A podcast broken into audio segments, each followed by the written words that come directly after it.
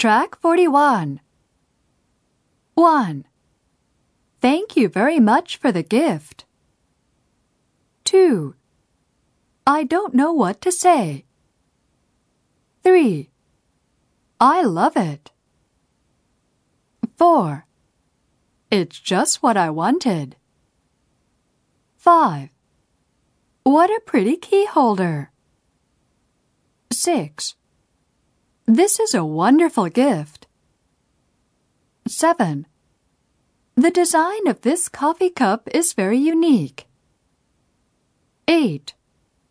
You shouldn't have. 9. I can't accept this.